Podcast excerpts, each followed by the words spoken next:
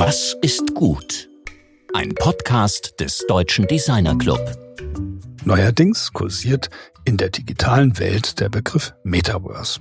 Was hat es mit diesem Hype auf sich? Und brauchen wir eine neue virtuelle Realität? Ist das eine gute Idee und wer hat Interesse daran?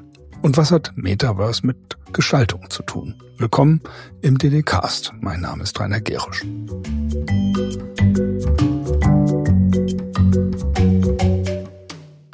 Letzte Woche sprachen wir mit dem Architekten und Designer Matteo Thun, der einen großen Bogen gespannt hat vom Holzbau in den Alpen bis hin zu Leonardo da Vinci. Die Alpen, genauer gesagt die Dolomiten, sind sein Lebensraum. Er liebt das Handwerk, das Holz, das Licht, die Steine, ja nachhaltiges Bauen. Doch seine MitarbeiterInnen arbeiten ganz selbstverständlich auch mit digitalen Entwurfsmethoden. Und genau da, ins digitale Design, tauchen wir heute mal so richtig ein. So richtig immersiv und dreidimensional, denn es geht um das Metaverse. Viele behaupten, das sei das Internet der Zukunft, aber noch ist es nur eine Vision. Allerdings gibt es schon einige Unternehmen, die mächtig darin investieren und Milliarden versenken. Ich denke dabei an den Facebook-Gründer Mark Zuckerberg.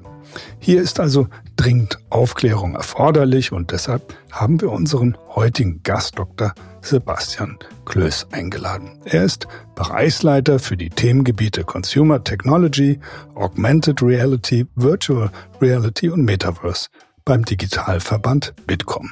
Ein Experte also, der uns helfen kann, einen besseren Einblick in das Phänomen Metaverse zu bekommen.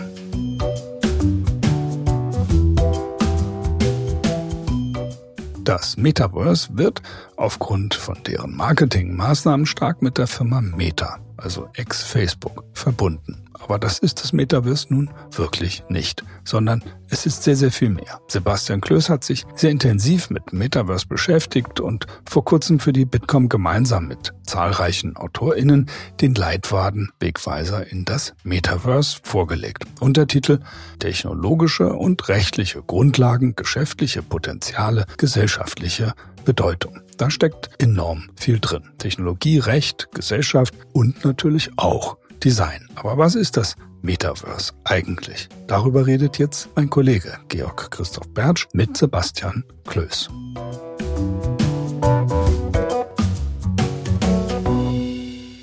Ja, heute sind wir verbunden mit äh, Dr.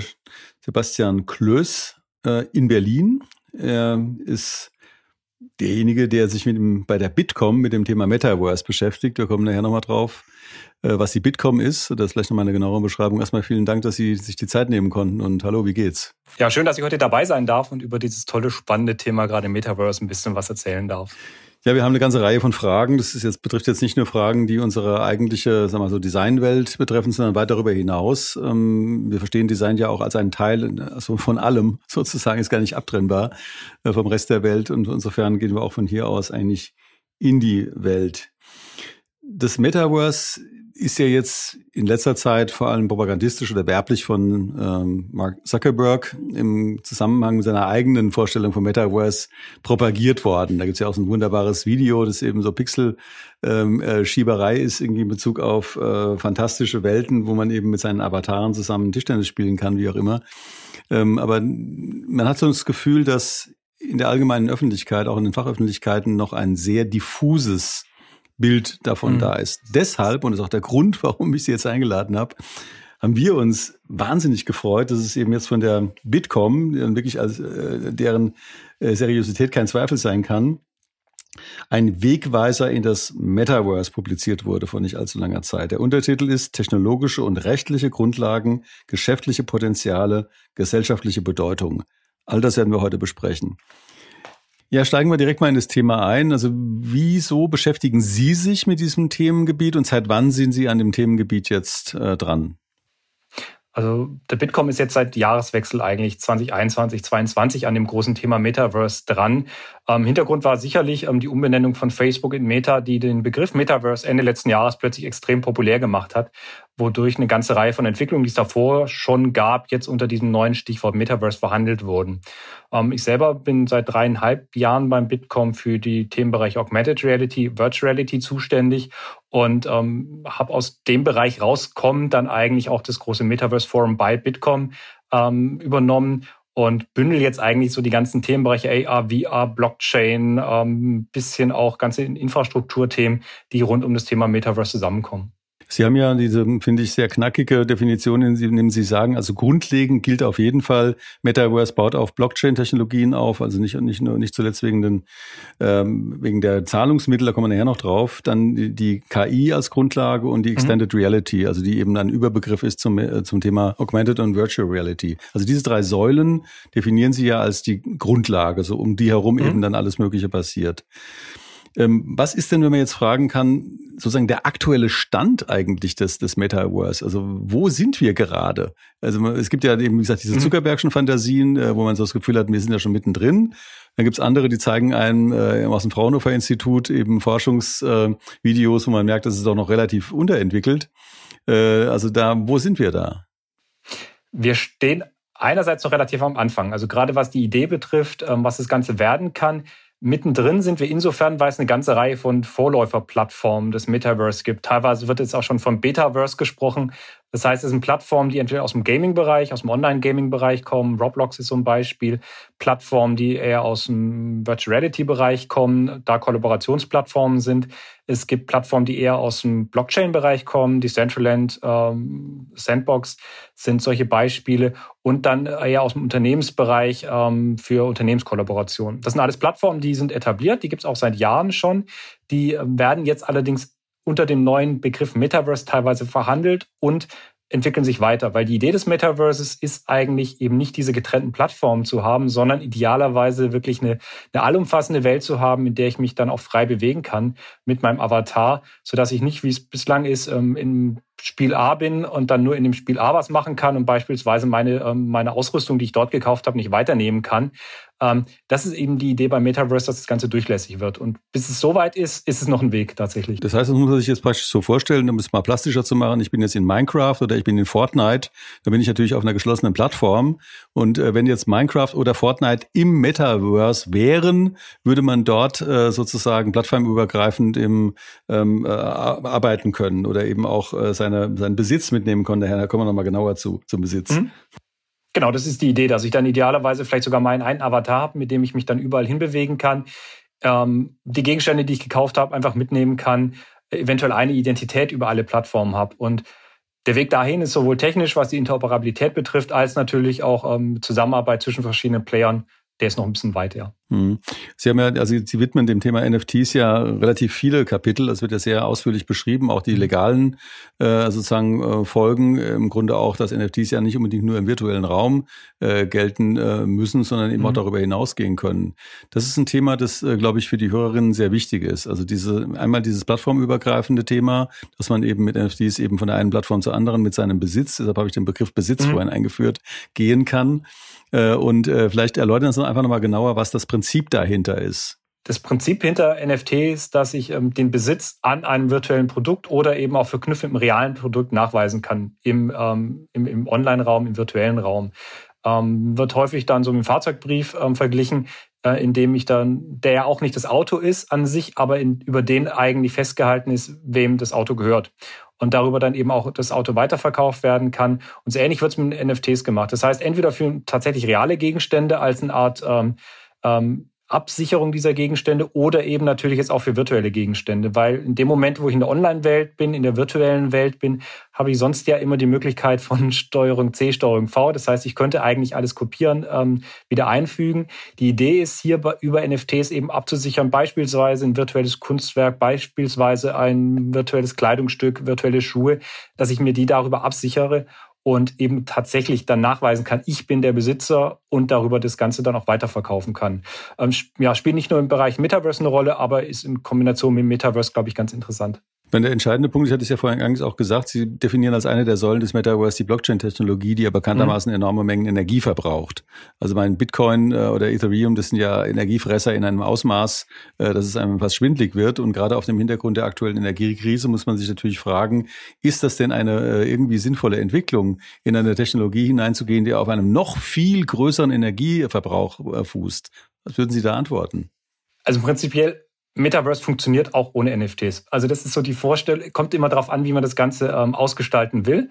Ähm, ja, ansonsten äh, Blockchain ist eben einfach ähm, über das Mining ähm, energieintensiv, ja. Wobei ähm, alle, die jetzt die letzten Wochen das Ganze beobachtet haben Richtung Ethereum, es gibt ja ganz große Bewegungen, dass man den, den Energieverbrauch von Blockchain, von ähm, auch NFTs, NFTs, die darauf aufbauen, extrem senken kann. Mhm. Und ich glaube, das ist was extrem Spannendes, so dass man auch sehen kann, wie eigentlich bei allen digitalen Technologien, ja, sie brauchen Strom, aber ja, sie werden auch extrem effizienter. Das hat man im Blockchain-Bereich und hat es, glaube ich, im ganzen Bereich Metaverse dann auch. Also ähm, wenn es um virtuelle Welten geht und wenn es um die Darstellung von, von Avataren etc. geht, läuft ja alles letztendlich auch über die Cloud, über ähm, Serverinfrastrukturen. Aber da haben wir in den letzten Jahren ja ganz schön gesehen, dass die Datenmengen, die verarbeitet werden, extrem gestiegen sind, der Energieverbrauch ähm, aber deutlich geringer ähm, angestiegen ist. Das heißt, da haben wir wirklich ähm, deutliche Effizienzgewinne einfach im Bereich Rechenzentren, die wir gesehen haben und die ich, glaube ich, in den nächsten Jahren auch weiter so sehen werde. Hm. Wenn wir jetzt zu dem Thema also mal Wilder Westen im Metaverse kommt, hm. also wir haben jetzt im, die, in der EU eben durch die DSGVO, Digital Services Act, Digital Markets Act ja gezeigt, dass die EU Zähne hat und auch durchaus den amerikanischen Internetgiganten begegnen kann. Und ich habe jetzt mit großer Begeisterung festgestellt, dass die EU-Kommission eben auch vor kurzem ein Paper zum Metaverse rausgegeben hat. Was, worum geht's denn da? Also was macht die Kommission da für, äh, für Vorschläge? Das Spannende ist, dass jetzt sowohl die Kommission als auch in Deutschland ähm, das ähm, Bundesministerium für Digitalisierung und ähm, Verkehr ähm, das Thema entdeckt hat und sich dafür sehr interessiert. Und gerade so auf Bundesebene ist es ganz spannend zu sehen, dass ähm, vor allem die Potenziale jetzt auch gesehen werden. Nicht unbedingt tatsächlich der Regulierungsbedarf, weil ganz viel, was Metaverse ist, baut auf ja, bekannten Webtechnologien auf, bekannten ähm, Dateninfrastrukturen auf. Das heißt, man kann eigentlich sehr viel von dem, was in den letzten Jahren an Regulierung, auch an Gesetzgebung ähm, im Bereich Digitalisierung, digitalen Raum ähm, sich etabliert hat, einfach darüber übertragen. Da ist das Metaverse gar nicht so dieses ganz große neue Unbekannte, sondern man kann da wirklich eigentlich sehr, sehr gut anknüpfen an, an Entwicklung der letzten Jahre. Wir sehen es natürlich eben auch aus dem Bereich des Digital Design. Also der Kim Lauenroth ist ja eben auch bei mhm. Ihnen vertreten, also aus dem Bereich des Digital Design als ein Riesenpotenzial einerseits, also sozusagen dessen, was eben Design kann, andererseits eben auch als ein neues Gebiet, einen neuen Raum, eine neue Sphäre, in der eben Designerinnen und Designer sich erstmal zurechtfinden müssen. Ähm, wo kann man denn da hinschauen, wenn Sie sagen, also was ist denn jetzt genuines Metaverse-Design, was momentan draußen ist? Also Metaverse Design ist, glaube ich, spannend. Es ist eben 360-Grad-Design, es ist Rundum-Design. Und glaube ich deshalb auch ähm, für Designer ein wahnsinnig spannender Bereich, weil man sich teilweise von 2D-Vorstellungen lösen muss. Ähm, ich glaube, gerade Designer haben eine riesengroße Chance, dann jetzt, sei es Welten, sei es Gegenstände zu entwerfen, die dann wirklich in diesem 3D-Raum funktionieren. Es ist immer wieder faszinierend, glaube ich, wenn man in solche Räume reinkommt und ähm, beispielsweise mit einer Virtual Reality Brille so einen Raum betritt ähm, dann aber sehr häufig dann doch wieder mit irgendwelchen 2D-Oberflächen konfrontiert wird, ähm, wo man dann irgendwie auf einer virtuellen Tastatur versuchen muss, irgendwas einzutippen oder wo man dann auf irgendeinem Bildschirm dann doch wieder Text lesen muss. Was zum einen ein Bruch ist mit dieser immersiven 3D, ähm, diesem immersiven 3D-Erlebnis und auf der anderen Seite teilweise von der Usability extrem schlecht ist. Mhm. Ich glaube, das ist einfach ein Bereich, wo clevere Designer mit ihrem Know-how eine ganze Menge an Gestaltung, ähm, Gestaltungs, ja, Potenzial haben, um, um dann wirklich solche virtuellen Welten dann wirklich nutzerfreundlich und auf der anderen Seite auch ansprechend machen zu können. Das, das richtet sich natürlich, dann ist es sehr interessant, weil es ja auch eine, eine deutliche Unterscheidung ist zwischen jenen, die eben als Designer UI UX äh, Interfaces gestalten, die ja letztlich äh, flach äh, sind, und jenen, mhm. die einfach von ihrem äh, disziplinären Hintergrund her 3D arbeiten oder räumlich arbeiten. Das heißt eher eine Aufforderung an Produktgestalter, an Bühnenbildner, an Interior Designer, äh, eben äh, ins Metaverse zu gehen und da als Gestalter wirksam zu werden, weil sie eben die Erfahrung mit dieser Räumlichkeit haben oder an Architekten natürlich. Das mhm. ist ein sehr wichtiger Punkt, weil bisher Digitaldesign ja sehr stark im Grunde als äh, User Interface Design wahrgenommen wird, was meistens eben mit Flächen zu tun hat äh, oder mit der, mit der Flächensimulation, sagen wir mal so. Genau, ist, glaube ich, wirklich ein spannender Bereich, wo dann wirklich so dieses verschiedene Know-how zusammenkommen muss. Wahrscheinlich tatsächlich dieses User-Face, äh, Interface, ähm, ja, Interface-Design einfach ähm, jetzt trifft auf 3D-Welten, auf jemand, der sich im 3D-Bereich auseinanderkennt, äh, auskennt und teilweise, glaube ich, dann auch aus dem Bereich Storytelling noch. Mhm. Ähm, sei es aus dem Bereich Film, sei es aus dem Bereich Computerspiele, weil die sich ja auch schon mit 3D-Raum auseinandergesetzt haben und vor allem auch schon wissen, wie man eine, ja, eine Nutzerführung in 3D-Räumen macht. Weil so als Beispiel, ich befinde mich in einer 3D-Welt, das alles Entscheidende passiert hinter mir. Ich gucke einfach nicht hin und krieg's nicht mit. Ähm, das ist einfach so auch ein Problem, womit man sich auseinandersetzen muss in dem Moment, wo ich für 3D-Welten ähm, designe, wo da Nutzer drin sind, die einen freien Blick ähm, dorthin schweifen lassen können, wo sie gerade möchten und dann vielleicht das Entscheidende gar nicht mitbekommen. Hm. Ich meine, es ist umso mehr ein Plädoyer in die Richtung der, der, der Definition von Digital Design durch die Arbeitskreis Digital Design der Bitkom, die ja sagt, es ist letztlich hm. die gesamte Gestalt äh, des, des, des, des, des, des Datenraums ist ein Gegenstand von hm. Gestaltung. Also nicht nur die Oberfläche, sondern der gesamte, also alles, was irgendwie damit zusammenhängt. Und da kommen natürlich auch noch andere Fragen ins Spiel, äh, eben die unmittelbare Verbindung zwischen analoger und digitaler Welt, in denen Daten sozusagen auch verwaltet werden. Also dieser ganze Raum steht im Grunde äh, zur Verfügung, weil im Metaverse ja wahrscheinlich auch über Digital Twins, äh, also äh, Infrastruktur der Datenwelt abgebildet werden wird, oder? Absolut, das ist so ein großer Use Case, der sich wirklich schon so abzeichnet, sei es im Industriebereich, sei es teilweise auch im Smart City, smarte Quartiere Bereich, dass einfach Digital Twins Abbilder von Maschinen, von Maschinenparks, von ganzen Industrien oder eben Quartieren im Metaverse sein werden. Als virtuelle Abbilder, die dann eben an Live-Daten gekoppelt sind. Also da auch nochmal ein ganz spannender Bereich und ja, Sie haben es immer wieder angesprochen, der Raum, der Raum ist, glaube ich, wirklich das Entscheidende eben. Es ist eben ein 3D-Raum, ähm, sei es komplett virtuell in VR, sei es aber auch als Erweiterung unseres realen Raumes mit virtuellen 3D-Objekten. Und ist, glaube ich, dadurch ein ganz, ganz spannendes Feld für Designer. Ja. Hm. Kommen wir mal zu dem Thema der, also bevor wir nochmal auf, auf kritische Punkte auch dann kommen, mhm. also die, die eben, also ich würde dieses Umweltthema ganz gerne nachher nochmal kurz berühren, weil das ja nicht ganz auf meinem Tisch zu wischen ist. Man, Ethereum hat zwar gesagt, wir können 99 Prozent äh, Emissionen vermindern, wenn die aber irgendwie sozusagen äh, insgesamt um 200 Prozent wachsen, wie auch immer, um Tausende von Prozent wachsen, was ja eigentlich die, die, äh, die Absicht ist. In diese Welten hinein kommen wir da relativ schnell wieder auf einen Ausgleichen, eben auch eine möglicherweise fast exponentielles Wachstum, äh, weil ja nicht nur diese scheinbar zumindest angeblich sehr effiziente äh, Technologie da im, im, im Raum ist und auch andere, die ganz also Oldschool, äh, sagen wir mal so Steampunk, äh, irgendwie Bitcoin, äh, die da eben äh, unglaubliche Datenmengen fressen. Also das, das wird, das wird ja alles parallel laufen. Und deshalb ist eben, wenn man jetzt mal drauf schaut und sagt, was sind denn die Geschäftsmodelle? Was sind die Geschäftsmodelle? Wieso sollte jemand da investieren? Ähm, wo, wer investiert da zurzeit? Wer sind eigentlich die, die Hauptakteure im Moment außer äh, solchen Werbefilmchen von, von Mark Zuckerberg? Es sind, glaube ich, verschiedene Ebenen wirklich ähm, von Akteuren, die da wichtig sind. Also es fängt an tatsächlich natürlich mit allen, die die Infrastruktur schaffen. Das heißt, die Dateninfrastruktur, die Rechenzentren, natürlich auch die ganze Übermittlungs-, Übertragungsinfrastruktur ähm, im Telekommunikationsbereich, sei es dann wirklich ähm, im ja, Mobilfunkbereich 5G, künftig vielleicht 6G, ähm, dann aber auch im ja, ganz normalen kabelgebundenen Internet bis hin zu Glasfaser. Das ist, glaube ich, so die, die entscheidende Infrastruktur. Dann natürlich die große Frage der Plattformen, die das Ganze bespielen, ähm, Meta und auch andere, die da einfach aktiv sein werden, für die das Ganze spannend ist. Ähm, sehr spannend natürlich für diverse Unternehmen, die im Metaverse selber tätig sein wollen. Äh, die Fashion-Industrie hat schon gezeigt, ähm, ganz verschiedene ähm, Hersteller bis hin zu Fashion Week, die sich im Metaverse jetzt oder in diesem Metaverse-Vorgängerplattform ähm, in diesem Jahr wirklich ähm, tolle Sachen ausgedacht haben und die da umgesetzt haben. Generell alle Unternehmen, die sich nach außen präsentieren wollen, sei es im Marketing, sei es im, im Recruiting-Bereich, für die es extrem spannend ist. Und wenn man das Ganze weiter spinnt, natürlich alle, die die Inhalte dafür entwerfen. Also da ist man wieder auf der einen Seite bei Designern, auf der anderen Seite bei diversen Agenturen, ähm, Anbietern von 3D-Welten, von 3D-Objekten, ähm, die einfach in diesen 3D-Welten nötig sind und dann bis hin zu äh, jedem Einzelnen von uns auch. Weil die Idee ja wirklich von diesem Metaverse ist, dass es nicht eine Instanz gibt, die diese ganzen Inhalte vorgibt, die diese ganzen Welten vorformt und ich bewege mich nur noch durch, sondern die Idee ist dann eher schon so wieder aus dem Social-Media-Bereich kommt, dass jeder, jeder und jeder von uns selber mitgestaltet. Das heißt, jeder von uns die Möglichkeit hätte, ähm, Stichwort Creator Economy, da ähm, eigene Dinge anzubieten, ähm, teilweise auch zu verkaufen oder einfach diese Welten mitzugestalten. Mhm. Also insgesamt ist es einfach eine sehr, sehr vielschichtige Kette von Akteuren, von teilweise auch Leuten, die ähm, darin Businessmodelle entdecken können. Wir haben ja im Internet eben erlebt und gerade in Social Media, dass eben also wirklich immer jenseits äh, des, des, des sittlich irgendwie erträglichen Hasskampagnen äh, also zum Alltag gehören.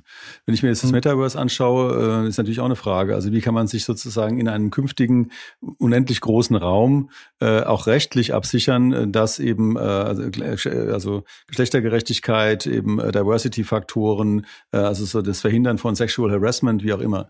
Das sind ja alles Themen, die spielen spielen eine gigantische Rolle. In dem Moment, in dem ich einen Arbeiter habe, äh, kann der ja irgendwie auch von anderen manipuliert werden oder, äh, sage ich mal, nur ganz platt irgendwie angetatscht werden. Äh, mhm. Wie geht man denn damit um mit dieser Frage? Das Gute ist tatsächlich, dass wir die Erfahrungen schon aus dem Web 2 haben, also was alles rund um Social Media geht. Das heißt, vielleicht auch nicht mehr ganz diese Blauäugigkeit haben wie am Anfang ähm, von Social Media, dass alle, ähm, ja, die Menschen alle gut sein werden, sondern wir wissen eben, es gibt ähm, Probleme, es gibt dann ja Kampagnen, es gibt auch ähm, diverse Akteure, die das Ganze für sich ausnutzen wollen. Also das ist schon mal ein Wissen, auf dem wir aufbauen können bei der Gestaltung des Metaverse und ganz konkret bei Plattformen, die es jetzt schon gibt, ähm, kann ich beispielsweise einstellen, dass andere Avatare mir nicht zu nahe kommen. Okay. Und kommen die dann doch näher, dann werden die einfach ausgeblendet. Das heißt, die können mir dann in dem Fall einfach nichts machen. Also das ist wirklich so ein äh, ja, Learning eigentlich aus den ganzen ähm, ja, Social Media Jahren der ähm, Vergangenheit.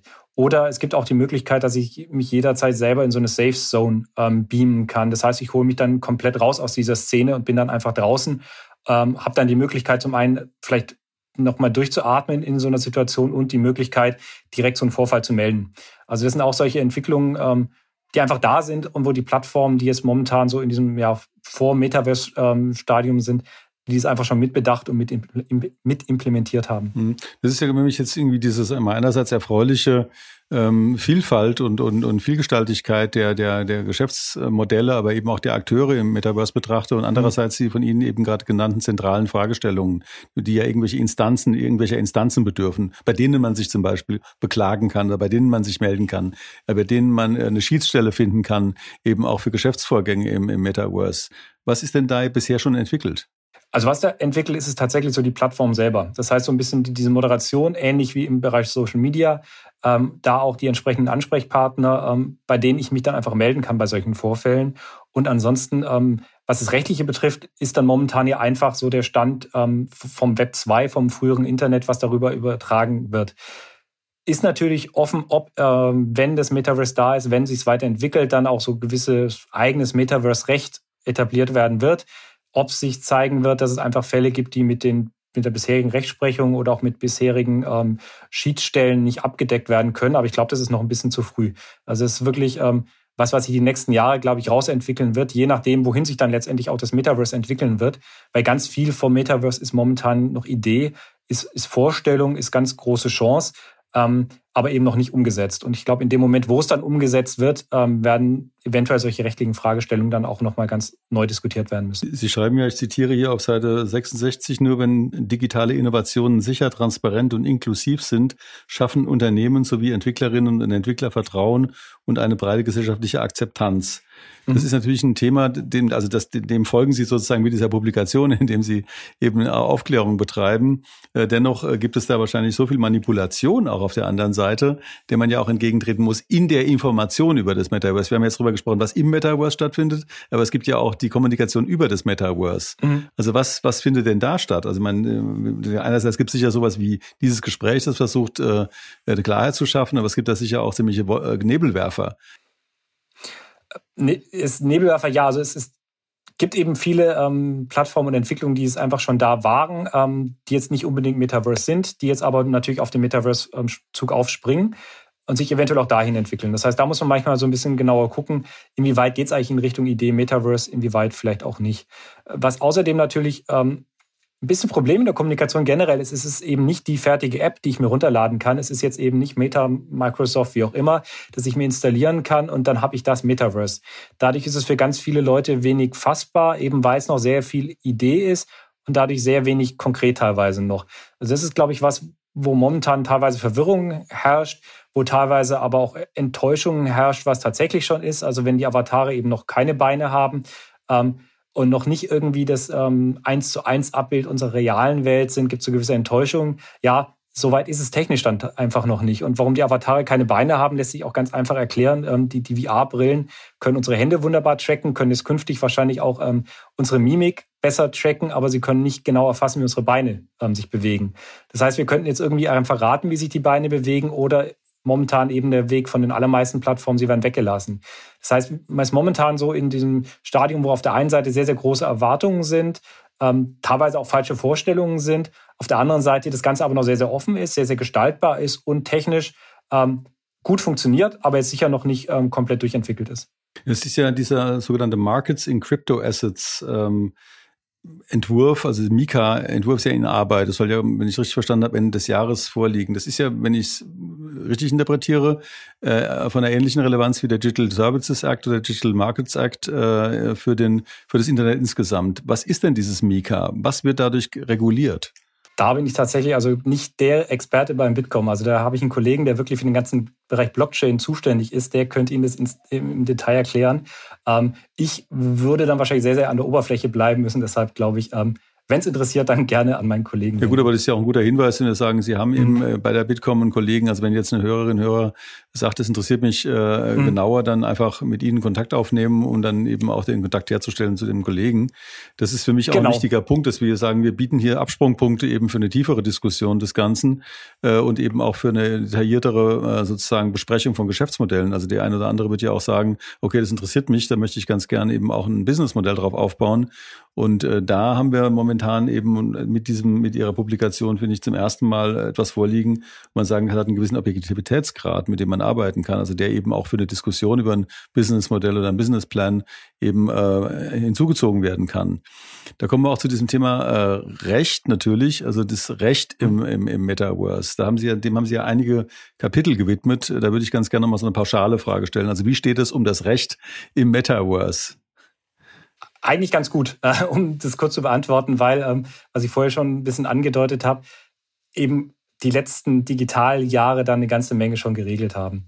Ähm, dass wir rechtlich an ganz, ganz viel anknüpfen können, sei es jetzt im Datenschutzbereich die DSGVO, ähm, sei es dann aber auch, äh, was die Plattformen betrifft, ähm, was die Regulierung betrifft, da eigentlich schon eine ganze Menge an, an grundlegender Arbeit geleistet ist, auf der jetzt rechtlich erstmal aufgebaut werden kann. Ähm, soweit ist dann eigentlich so die Basis ähm, da und dann eben wird sich tatsächlich eben so ein bisschen zeigen müssen, wo dann so die, die, ja, die blinden Flecken auch rechtlich sein werden, je nachdem, wie sich das ähm, Metaverse weiterentwickelt, wo dann sicher auch der Rechtsbereich natürlich sehr genau draufschauen wird, ähm, wo einzelne Staaten, wo die EU draufschauen wird, wo sich sowas entwickeln, weiterentwickeln muss. Das heißt, auf der einen Seite rechtlich ziemlich viel klar, das heißt aber auf der anderen Seite auch alles, was rechtlich so ein bisschen unklar ist, in der bisherigen Online-Welt, in der bisherigen Web2-Welt ist auch im Metaverse momentan noch ungeklärt. Also internationale Datentransfers, ähm, so als ein Beispiel, was momentan ja so ein bisschen ein schwieriger, ein bisschen ungeklärter Bereich ist, ähm, betrifft natürlich auch das Metaverse, weil als ähm, ja wirklich weltumspannendes ähm, Konstrukt, weltumspannender Raum, dann virtueller Raum, ist natürlich ein, ein internationaler Datentransfer grundlegend dafür. Und das heißt, gerade wo so da Unklarheiten momentan sind und die existieren einfach, wirkt sich das auch aufs Metaverse aus. Wir haben ja jetzt also mit diesem äh, russischen Angriffskrieg auf die Ukraine äh, eine völlig verblüffende und für uns alle unerwartete Situation. Also dass eben jetzt mit in Europa ein Autokrat, der seinesgleichen sucht, eben sein Nachbarland zusammenbombt und, und massenhaft seine eigenen mhm. Leute umbringt. Ähm, das ist ein Krieg, der jetzt hier stattfindet. Also welche, wenn man jetzt auf das Metaverse schaut, also was ist denn da unter militärischen Gesichtspunkten, auch unter Cyberwar-Gesichtspunkten schon irgendwo sichtbar? Ich meine, das wird ja auch vom Militär irgendwo erobert werden oder von kriminellen ähm, Banden erobert werden es ist einfach im Prinzip eine 3D-Erweiterung des Internets, ähm, des Metaverse. So muss man sich es, glaube ich, vorstellen. Das heißt, alles, was so aus dem Internet kommt, wird sich auch in der einen oder anderen Form im Metaverse niederschlagen. Ähm, das heißt auch alles, was rund um natürlich ähm, ja, Kriegsführung im Internet, ähm, Desinformationskampagnen ähm, im Internet ähm, da ist, wird auch im Metaverse ziemlich sicher eine Rolle spielen. Also davon kann man ausgehen, da sind ähm, die gleichen Menschen unterwegs, die gleichen ähm, Akteure unterwegs. Ähm, das heißt, man muss da von Anfang an mit der entsprechenden Vorsicht und ähm, drauf schauen und natürlich sehr, sehr genau auch gucken, wer da drin ist. Das heißt, einfach dadurch, dass es ja, eine neue Form des Internets ist und dass es eben sehr, sehr stark mit unserer realen Welt verknüpft ist, werden wir da all die Probleme auch haben, die wir aktuell hier haben. Bisschen vielleicht mit der, mit der riesengroßen Chance, gelernt zu haben aus den letzten Jahren und im Metaverse nicht vielleicht die gleichen Fehler von Anfang an wiederzumachen, sondern da vielleicht von vornherein schon die, das ein oder andere Gelernte umzusetzen, was wir aus der Web 2-Welt die letzten Jahre gesammelt haben. Ja, also dieses Thema der sozusagen der Bösewichte im Metaverse ist natürlich eine große Baustelle, äh, derer man sich stellen muss. Und ich glaube, das hängt auch damit, auch damit hängt zusammen, dass wir eben von der EU jetzt relativ früh in der Entwicklung des Metaverse äh, von der Kommission ein Statement bekommen haben. Also man reagiert eben schneller. Man hat eben sehr früh schon im Grunde auch die berechtigte Befürchtung, dass wenn man nichts unternimmt, also von regulatorischer Seite, dass da wieder so ein Wildwuchs entsteht.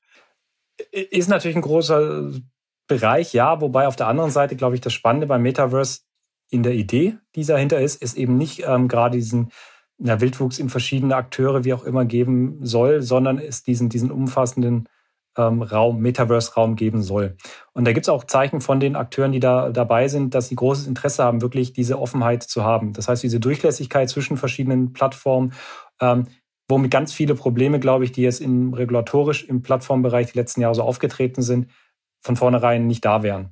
Also auch da ist, glaube ich, die, die Idee zumindest oder die große Hoffnung, dass ähm, diesen Metaverse dann gelernt, also alles rund ums Metaverse gelernt haben wird aus den Entwicklungen der letzten Jahre, um dann vielleicht den einen oder anderen Fehler zu ähm, nicht nochmal zu machen. Und auf der anderen Seite vielleicht ähm, von einigen auch großen Akteuren die Erkenntnis, dass man ganz allein dieses große Metaverse einfach nicht gestalten wird. Ich mag da immer den Vergleich zum Smart Home.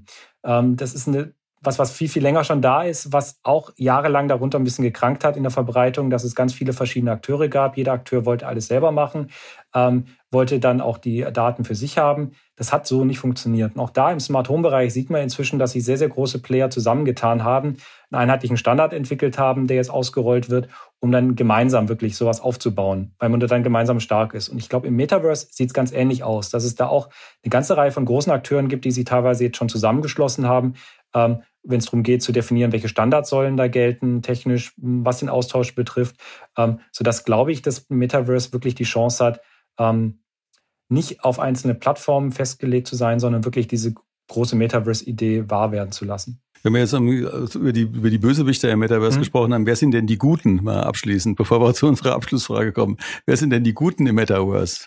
Ich glaube, eine ganze Menge von allen Personen, die da drin unterwegs sind, von ähm, Nutzerinnen und Nutzern, die unterwegs sind, eine ganze Reihe Unternehmen, die ähm, drin unterwegs sind, bis hin zu teilweise ja schon ähm, Städte wie Seoul, die digitale Bürgerdienste da drin anbieten, ähm, Barbados, die ähm, Botschaften ähm, im, im, Metaverse eröffnet haben, oder auch das Land Niedersachsen, die jetzt auch schon eine eigene Metaverse-Plattform für sich entwickelt haben. Das heißt, es gibt wirklich eine ganze Reihe von Akteuren, die das Feld schon für sich entdeckt haben, sehr viel spannende Dinge ausprobieren, weil ja, es ist momentan einfach eine Phase, in der ganz viel ausprobiert werden muss, ähm, um zu zeigen, was funktioniert eigentlich, was funktioniert für mich als Unternehmen, für mich als Einzelperson.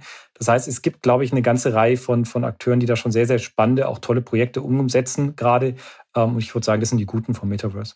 Ja gut, wenn man jetzt diese, diese grundsätzliche Problematik des enormen Energieverbrauchs, also für mich auch noch nicht mit Ethereum geklärt ist, äh, mal ausblendet, ähm, äh, was sehr schwer ist auf dem Hintergrund des, des Klimawandels und eben auch der Energie, steigenden Energiepreise, äh, haben wir es hier eben vor allem mit einer Technologie zu tun, die uns in einen, in einen Raum, einen komplett neuen Raum hineinbringt. Und wie Sie vorhin auch schon sagten, unter Design-Gesichtspunkten werden hier vor allem diejenigen gefragt, die sich mit räumlichen Ausdrucksformen auskennen. Mhm. Weniger die UI, UX-Design im klassischen Sinn machen, sondern sondern Architektur, Innenarchitektur, Bühnenbild, Event.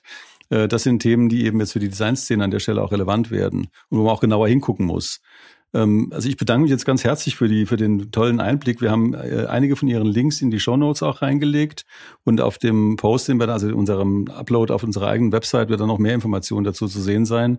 Und ich kann da wirklich nur aktiv dazu auffordern, mit Ihnen oder Ihren Kollegen Kontakt aufzunehmen, weil das ist wirklich eine sehr seriöse Schnittstelle, ähm, auf der man äh, eben in die Tiefe auch Fragen stellen kann, insbesondere zu dem jetzt nicht so sehr ins Detail verfolgten Fragen nach Recht, mhm. Steuern auch, ähm, äh, der, der gesamten äh, so mal äh, Gender Diversity irgendwie barrierefreien Fragestellungen und da können Sie wirklich äh, aus, dazu Auskunft geben. Da müssten wir jetzt noch stundenlang weiterreden, um das hier alles abzuwickeln. Das ist ein großes Thema. Aber das, äh, das ist ein sehr großes Thema. Ja, da habe ich noch meine äh, schöne, schöne und berühmte Abschlussfrage. Nämlich, was ist gut? Ganz allgemein, was ist gut?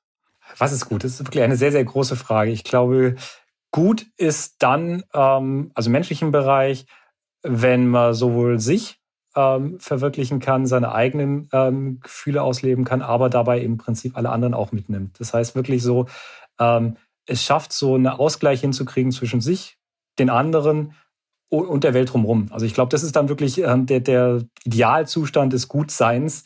Ähm, der Weg dahin ist manchmal nicht ganz einfach, wie beim Metaverse auch. Ja, sehr integrativer Gedanke, vielen Dank. Ja, dann bedanke ich mich ganz herzlich und äh, wünsche Ihnen noch weiterhin viel Erfolg. Erstmal mit der Publikation, aber mit Ihrer gesamten äh, eben auch Informations- und Aufklärungstätigkeit rund um das Metaverse. Da haben Sie schon mal einen tollen Aufschlag gemacht und ähm, wir werden das auf jeden Fall, also ich nutze es in meiner täglichen Praxis, auch geschäftlich, äh, um daraus zu zitieren. Und ich denke, dass der Podcast heute auch noch ein breiteres Publikum erreichen wird und vor allem innerhalb der Designszene natürlich auch eine gewisse Auswirkung haben wird. Freut, Vielen Dank. Freut mich. Danke für das Gespräch.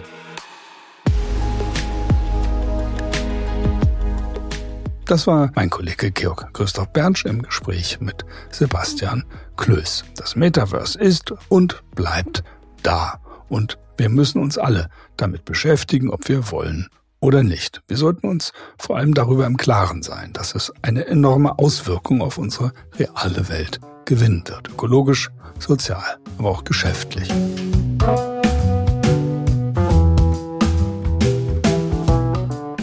Creative Technologist, Design Engineer, Strategic Designer, Interaction Engineer, Product Owner.